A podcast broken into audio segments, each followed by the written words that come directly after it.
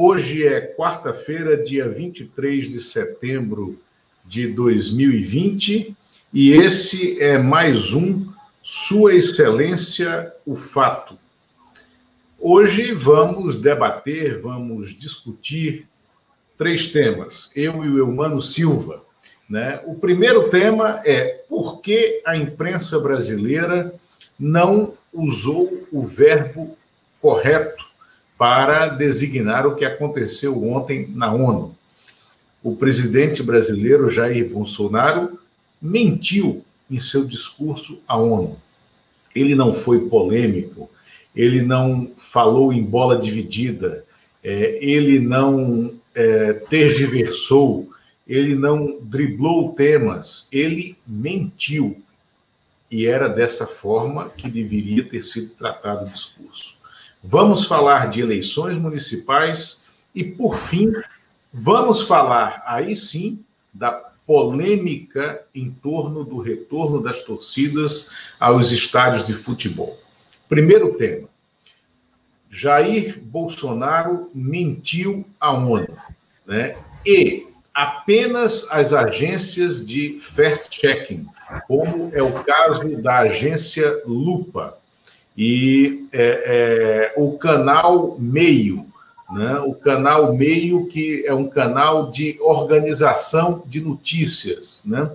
É, trataram esse fato, a mentira de Jair Bolsonaro, com o uso adequado, correto né, da palavra mentira. Por que, que a grande imprensa não usou exatamente essa terminologia, né? Por que é que a gente ainda continua tendo uma imprensa que passa pano para um presidente que é mentiroso, né? Os fatos mentirosos foram, primeiro, o tamanho da, do auxílio emergencial, que não foi nem ideia, nem criação dele, Jair Bolsonaro. Né? É, o auxílio emergencial foi foi criado né, por iniciativa em desespero do governo né, é, e foi ampliado dentro do Congresso Nacional para os 600 reais. É, o, a outra mentira, né, o fato de o Brasil receber muitos investimentos, mais investimentos nesse primeiro semestre desse ano do que no ano passado, o que é mentira, né? É, o que é mentira. Mais uma vez, o Brasil teve uma redução dos investimentos internacionais no primeiro semestre. Neste momento, o Eumano vai falar sobre isso. A gente está verificando, na verdade, um desinvestimento né, uma fuga de, de investimentos externos no Brasil. Terceira mentira: é, os hospitais de campanha e, e, e, o sistema de saúde brasileiro não tinham problema né, durante o atendimento à pandemia. Mentira. Quarta mentira: a Justiça e o Congresso né, impediram que o governo federal fosse mais atuante no combate é, ao coronavírus e jogaram essa determinação e essa proatividade para estados e municípios. Mentira. Estados e municípios eram necessariamente né, os atores centrais, eram os atores centrais de, é, da, do combate, mas o governo federal tinha que desenvolver a sua política estratégica.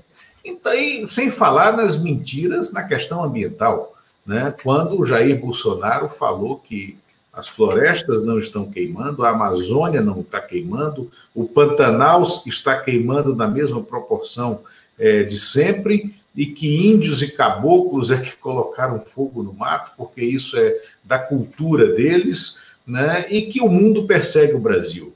Então, foi o discurso mais vergonhoso, foi o discurso mais escandaloso que já se pronunciou de cima daquele púlpito.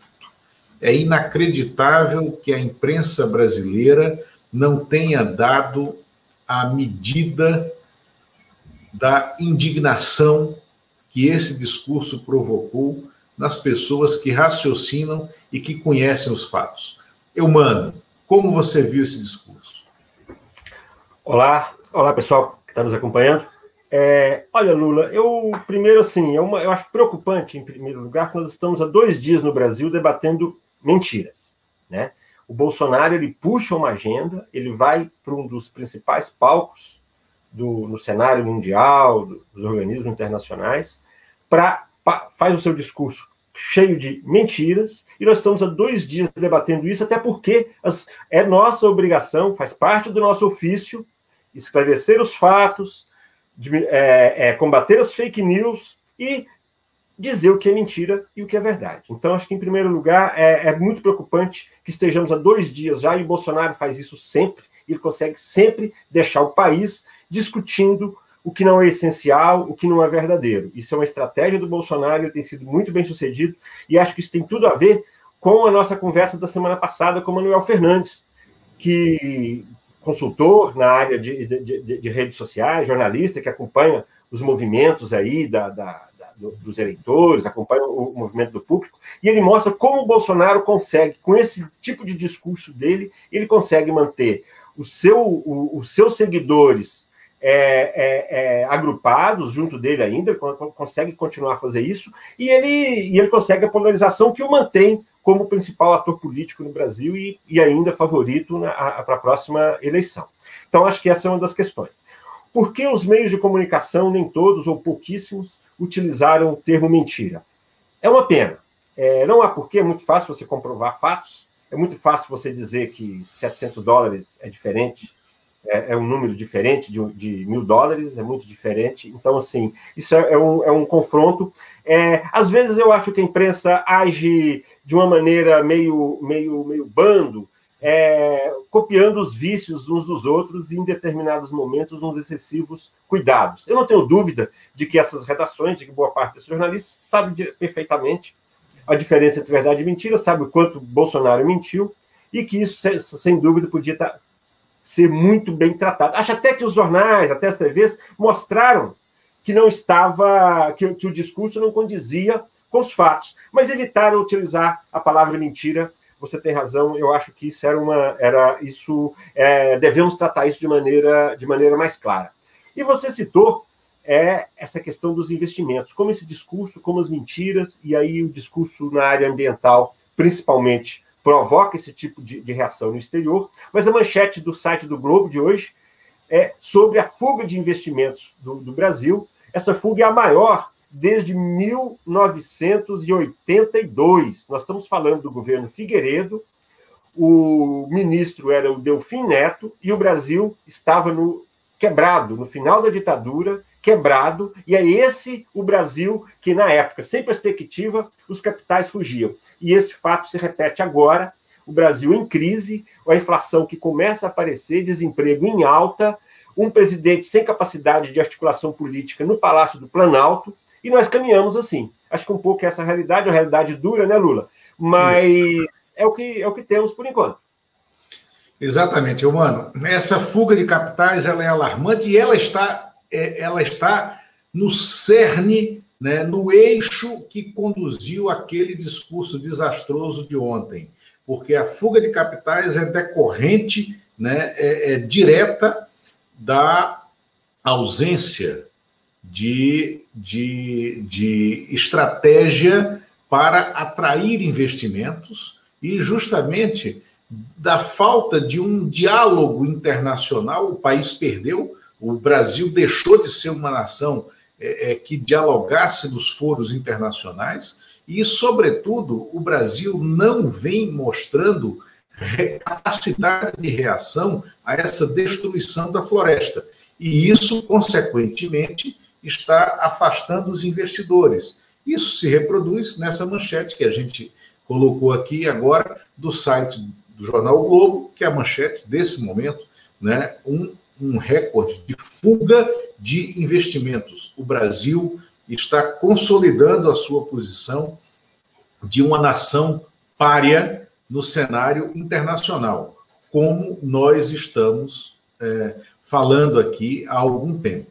Tá?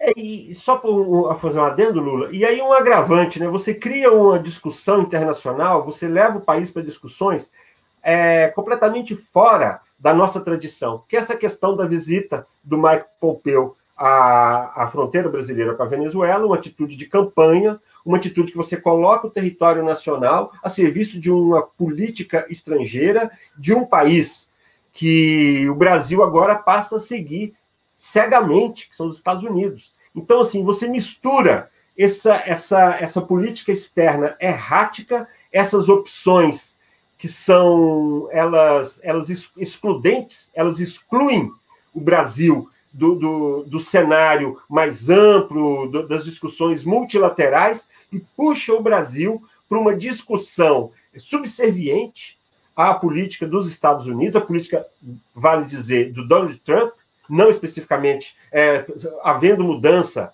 havendo mudança no, no, no a, se, se, o Trump não conseguir ser reeleito, essa, haverá uma, evidentemente uma mudança nessa postura. Agora, o Brasil então mistura tudo errado. Ele tem um discurso errado porque acontece aqui, não age é, para conter os danos que acontecem aqui, nas, principalmente estou falando agora das questões ambientais, faz esses movimentos erráticos na política externa. Quem vai apostar no Brasil? Uma grande instabilidade interna, uma incapacidade de criar consensos mínimos na política que permitam aprovar medidas de bom senso, sem essa, essa, essas distorções ideológicas que o Bolsonaro cria. Então, acho que era preciso botar essa bola no chão e o Bolsonaro é tudo que ele não quer, né? Ele trabalha com essa, ele trabalha com a, a, a divergência. Ele trabalha com, com a divergência conflito. para com a divergência, não, com o conflito. Os democratas trabalham com a divergência, Bolsonaro trabalha com o conflito. E é, o que eu vou. Assim, eu, mano, esse discurso de ontem tinha que produzir um fato, uma reação das instituições. O que tivemos na realidade? Câmara, Senado e é, Judiciário calados, OAB calada em relação é, é, ao discurso de ontem, que deveria produzir reações. Amanhã, o Ernesto Araújo, que é o pior personagem que já sentou na cadeira de chanceler da história do Brasil, o Ernesto Araújo, que é um absoluto pateta, né? é uma pessoa despreparada, incapaz de pronunciar seis frases encadeadas com lógica, estará amanhã no Senado, numa audiência virtual, para explicar justamente a presença do Mike Pompeu né, em Roraima é, esta semana e o que ele falou, o confronto, a afronta que ele fez a história do Brasil e da diplomacia brasileira e da postura do Brasil nos órgãos internacionais, né, porque ele incitou né, é, a guerra e fez um evento da campanha americana a partir do solo brasileiro. O Ernesto Araújo, claro que ele contribuiu com aquela, aquele ajuntado de porcaria, de mais ideias, de frases desconexas e de mentiras que foi o discurso de Bolsonaro. E é claro que ele teria que pagar um preço por isso se o parlamento brasileiro estivesse à altura de reagir a esse discurso, porque política externa ela é, em última análise, é, porque ela é um dos princípios fundamentais da existência do parlamento, porque o parlamento fala pelo povo. Né? Não fosse assim, declarações de guerra não teriam que passar pelo parlamento, e tem que passar pelo parlamento. Né? Então, o Ernesto Araújo tinha que ter sido cobrado, terá que ser cobrado por isso, porque ele contribuiu para esse discurso. Como contribuíram os militares brasileiros, área que você conhece muito, Eumano.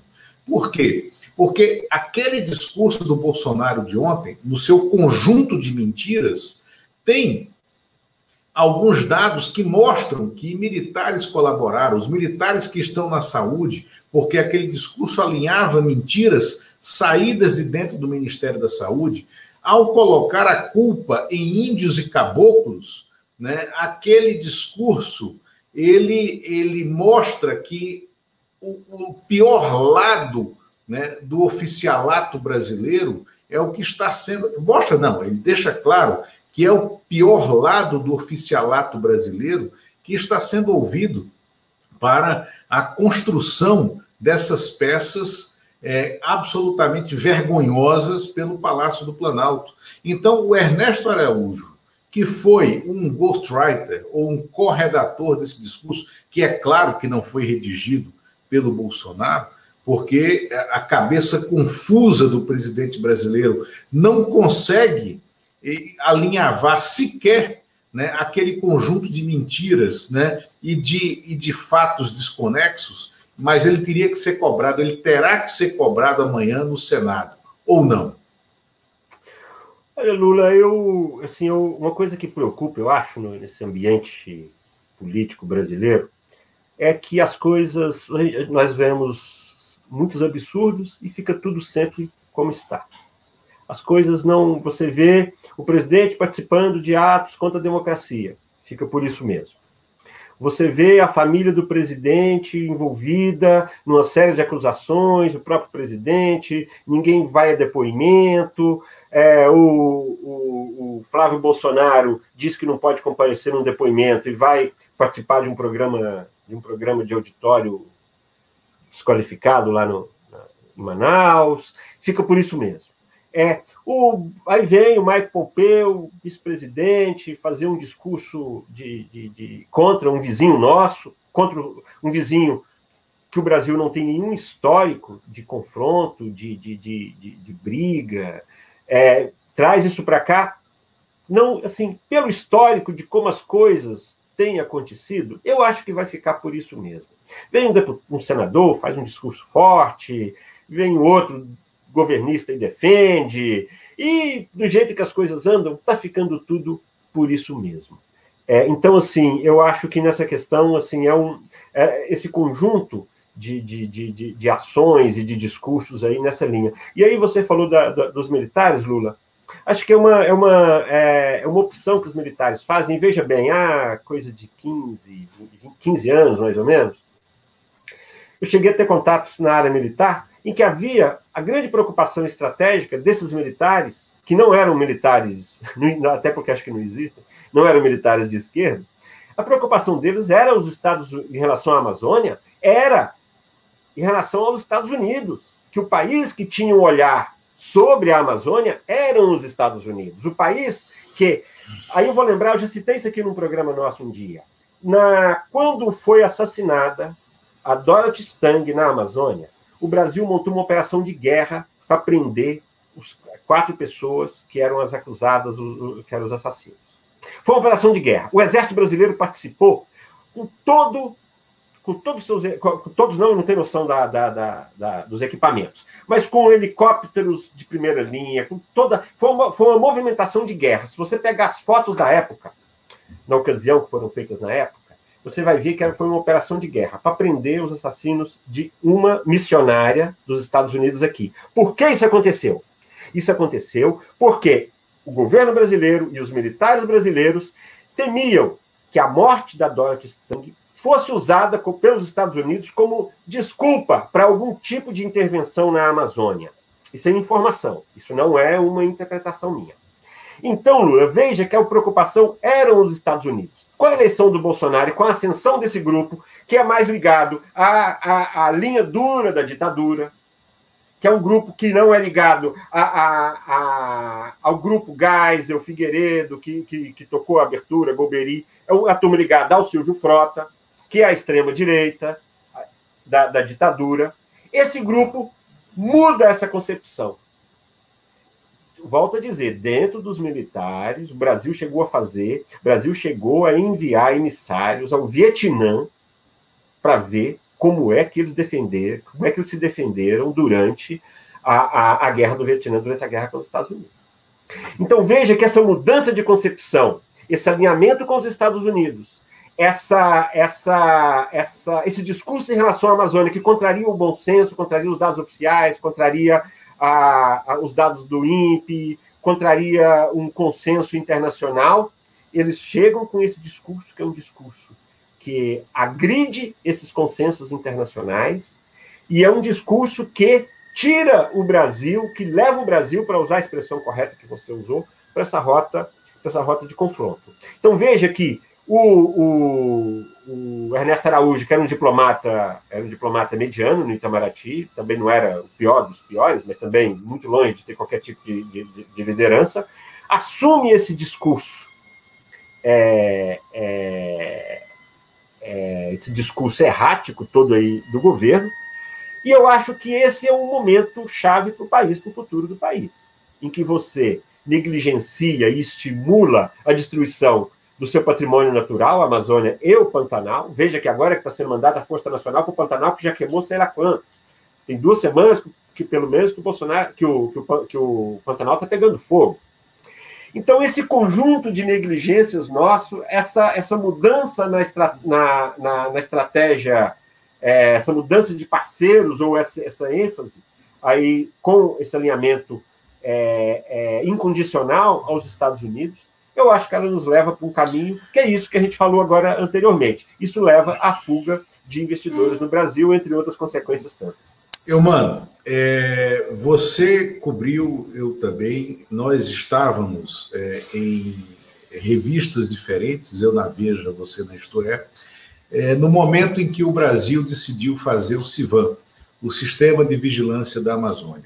Eu sempre digo aqui, nestes anos terríveis que a gente tem vivido, nesse momento contemporâneo da gente, que o Brasil vai ter que se defrontar, vai ter que confrontar um risco até de dissolução territorial é, se nós não preservarmos a Amazônia, o Pantanal, as nossas matas, as nossas florestas, que não são patrimônio nem propriedade do Brasil, são patrimônio da humanidade.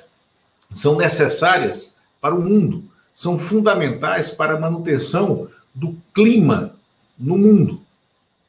No Civan, lá atrás, e era governo Fernando Henrique, não era governo Lula, não era governo Dilma, não era um governo de esquerda, não era um governo do PT tomou-se uma, uma decisão de Estado, que foi criar o sistema de vigilância nacional sobre a Amazônia. E isso deu ao Brasil uma, um, um, caráter de liderança regional, não só na América do Sul, mas em todo o hemisfério sul, porque o ciclo do Civan servia né, de informação também para países africanos. Ali já se criou um ambiente de conflito e, e um ambiente de onde foi muito necessário a habilidade de diplomatas profissionais para evitar uma tensão entre Brasil e Estados Unidos. Ainda assim, houve o episódio de espionagem né, do Civan para o fornecimento de material, de tecnologia, é, e houve aquele escândalo que atingiu o gabinete do presidente da República, na época, que era o Fernando Henrique, quando um embaixador que servia no palácio, né, ele espionava, ele estava dentro do lobby montado por uma das empresas de fornecimento, e naquela, naquele momento o Nelson Jobim era o ministro da Justiça, né, e era o ministro da Justiça encarregado em, de, de, de articular, junto com o Lampreia, que era o ministro das Relações Exteriores, né, é, todo esse cenário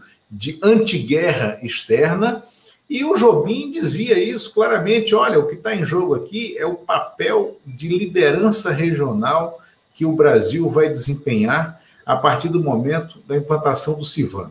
Aí é, eu, eu voto, eu volto a uma questão é, já do governo Lula, quando é, as Farc criaram uma escalada de violência, foi a escalada final né, de violência das Farc na Colômbia, na selva colombiana, é, e se discutiu a possibilidade, eu mano, de é, se criar uma base americana na Amazônia colombiana.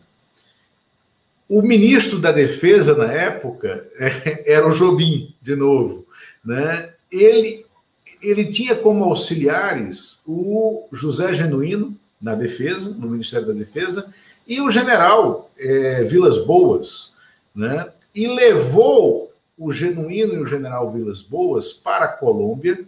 Juntos, eles sobrevoaram é, a selva colombiana, junto com o presidente colombiano do momento, que, se eu não me engano, era o, o Manuel dos Santos, o que ganhou o prêmio Nobel né, é, da Paz, é, e o adido militar americano na Colômbia, e olhando de cima aonde os americanos queriam implantar a base, o general Vilas Boas, esse que foi condescendente com todo esse golpe que nós passamos desde 2015, 2016 no Brasil, o general Vilas Boas, que está morrendo, né, é, acometido de ela, uma, uma, uma, uma, síndrome devastadora, mas ele, naquele momento, ele disse para o presidente colombiano, é, apontando lá para baixo, na selva, aonde ficaria a base americana. Ele disse: não monte uma base aqui, porque nunca mais vocês é, se verão livres dos americanos e nunca mais a Amazônia colombiana será colombiana. Ela vai passar a ser território americano. E eles irão tentar um expansionismo territorial contra o Peru e contra o Brasil na selva amazônica. Então, é isso que está em jogo, meu mano. É, é isso que está em jogo. E o Bolsonaro, neste momento, ele serve justamente às pretensões expansionistas, às pretensões imperialistas americanas, quando ele se coloca na posição de presidente capacho. Né? O Bolsonaro, ontem na ONU, mostrou não só que é um mentiroso quanto mais, mas que ele é, sim, um capacho né, da, da, dos anseios americanos, porque o anseio americano é ter essa dominação, e aí é criar essa crise e esse antagonismo. E é ele e o filho dele que abre as portas do Brasil para esse tipo de coisa. Olha, eu achei, eu não conhecia essa história que você acaba de contar, desse sobrevoo foi feito pelo Jobim, pelo presidente colombiano, pelo, pelo Genuíno e o general Vilas Boas. Então veja que essa concepção de que os Estados Unidos eram, deveriam ser a nossa preocupação na Amazônia, o próprio Vilas Boas, bolsonarista Exatamente. de primeira linha, o padrinho, espécie de padrinho do Bolsonaro na, na no exército, nessa aventura do, do Bolsonaro aí na presidência da República, veja que aquela concepção que eu ouvi de um coronel há 15 anos, ela estava na cabeça do Vilas Boas quando o, o Jobim era, era ministro da Defesa. Então, essa mudança dos militares, e voltando ao Sivan, que você falou, quem mais se interessava, quem mais tinha interesse na implantação do Sivan para que o Brasil tivesse autonomia e controle sobre a Amazônia eram os militares. Tanto é, na época, o ministro da Aeronáutica, era o Mauro Gandra. E o Mauro Gandra até foi numa entrevista para mim que ele falou que ele não precisava fazer lobby, que ele era o próprio lobby da implantação do Civan. Como naquele momento o lobby significava também uma, uma jogada de bastidor, um privilégio, de uma, sabe, um, direcionamento da, da, da licitação, naquele momento aquilo contribuiu para que o ministro Mauro Gandra caísse do, do Ministério da, da Aeronáutica. Então, mas veja que aquela concepção, aquele ministro da Aeronáutica na época, também tinha essa preocupação estratégica de defesa da Amazônia em relação a, a, aos estrangeiros, inclusive aí ele, não, isso não estava dito na época, mas evidentemente era essa autonomia do Brasil. Essa, e esse distanciamento, Lula, só para terminar, que vem, a ditadura ainda tentou no início ter esse alinhamento com, com os Estados Unidos, isso era um pouco do, do projeto do Golbery, dos círculos concêntricos, que o Brasil devia se alinhar a, a, primeiro aqui à América do Sul, com seus aliados, aos Estados Unidos e ao Ocidente. Isso não deu certo, praticamente, basicamente por questões comerciais. O povo queria fazer negócio, queria vender para o mundo árabe, queria vender para a União Soviética, não deu certo, na prática. Quando isso tem uma guinada? Quando o Brasil faz o um acordo nuclear com a Alemanha, em que o Brasil sai do foco exclusivamente americano no cenário internacional militar e passa a ter uma conversa mais ampla e, e, e se alinha com, com a Alemanha, o que, que levou à, construção da, das usinas nucleares brasileiras. Mas então, esse mundo militar deu essa guinada para o Bolsonaro e as consequências são essas que nós estamos vendo. O Brasil nessa condição de, de assim, o Brasil fora da discussão internacional, o Brasil procurando um caminho de submissão e que não tem a ver com a nossa história nem no tempo da ditadura. É, exatamente. Na verdade, mano, resumindo, na época que o Brasil tinha vergonha, né? Hoje a gente é um país que não tem vergonha de ter um presidente que vai à ONU e mente, mente como se fosse um odorico paraguaçu, entendeu? É inacreditável. Aliás, tem um episódio de, de, é, é, de O Bem Amado que o Odorico foi à ONU. Né? É, quem quiser, resgate esse episódio, está aí no YouTube, está nos arquivos. Né? É fantástica. A ida do Odorico à ONU. Ontem foi um dia muito parecido. Né? Eu, mano, avançamos aqui. Vamos cortar as eleições municipais e comentar um tema que vai ser notícia amanhã e depois de amanhã. É, a CBF convocou os 20 clubes da Série A para decidir sobre a, a, a, reabertura dos estádios de futebol para o público, que já foi autorizado pelo Ministério da Saúde, o que é uma loucura. Né? É, é, não há uma, um protocolo comum né, como esses estádios receberão a torcida e mais, né, a gente sabe que isso depende em cada município onde estão os estádios, né, das prefeituras locais.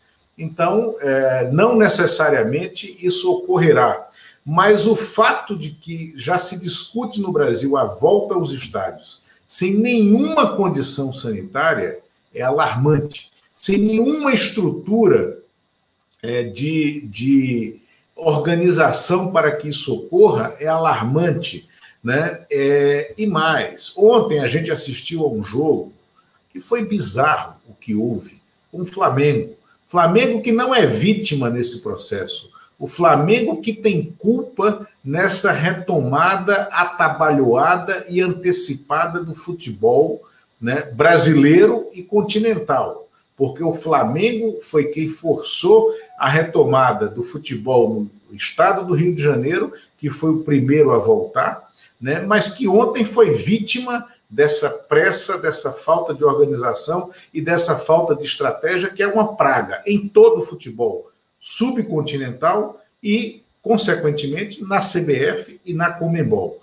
O Flamengo foi a campo ontem com nove jogadores que deram, haviam dado positivo para o Covid, que foram retirados da partida, ganhou heroicamente a partida, mas é um desastre. Volta para o Brasil, né?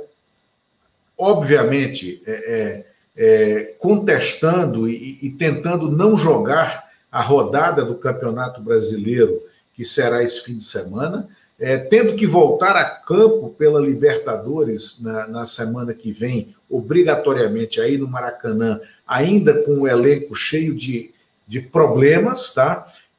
Possivelmente é, esses atletas tiveram Covid durante a permanência no Equador para o primeiro jogo que eles tiveram lá no país, que foi com o Independiente Del Valle, né? Mas é, a CBF quer rediscutir isso Há alguma condição da gente reabrir estádios para a torcida é, no Brasil? Ô Lula, eu acho que isso é o, o, o, Bolsonaro, o discurso do Bolsonaro vencendo, né? O Bolsonaro que desde o começo foi contra o isolamento, o Flamengo, como você falou, foi o primeiro time a, a, a forçar aí a, a volta da, da, dos jogos, e agora a gente tem essa situação, imagina a loucura.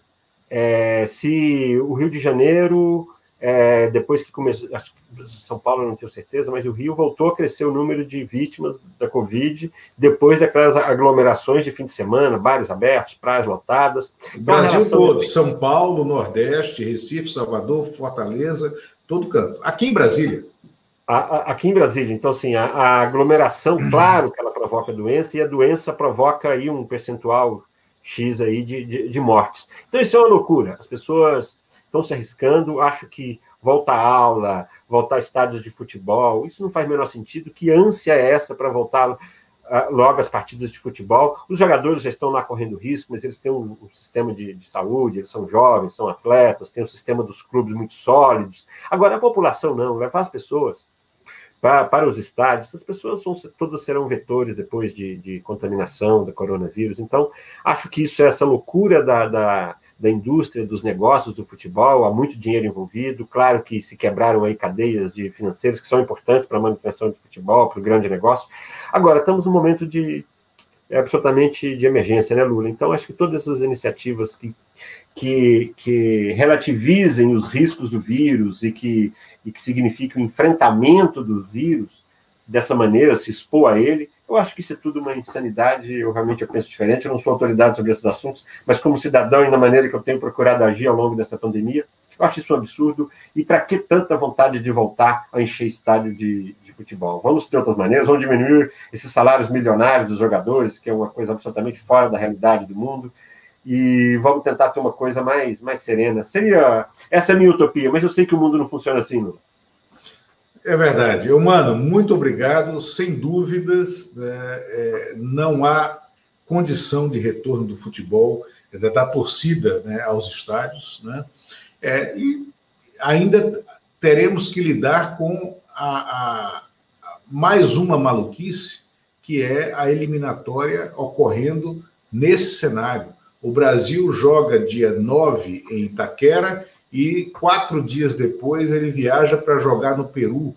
Então a Comembol conservou as eliminatórias nesse formato. Né?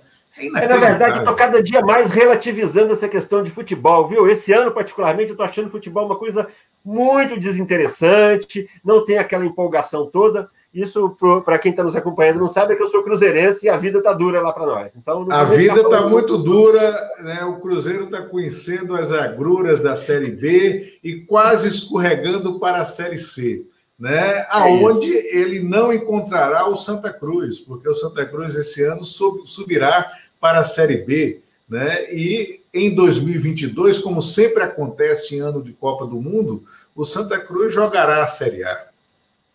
Né? É um time Nós do mundo. encontrando por aí. Né? Nós vamos encontrando. Tá bom. Eu, mano, muito obrigado. Um grande abraço e para vocês que estiveram aqui é, conosco, muito obrigado. Né? E esse foi mais um Sua Excelência, o Fato, aonde não passamos pano para o presidente, dizemos ele mentiu descaradamente na ONU.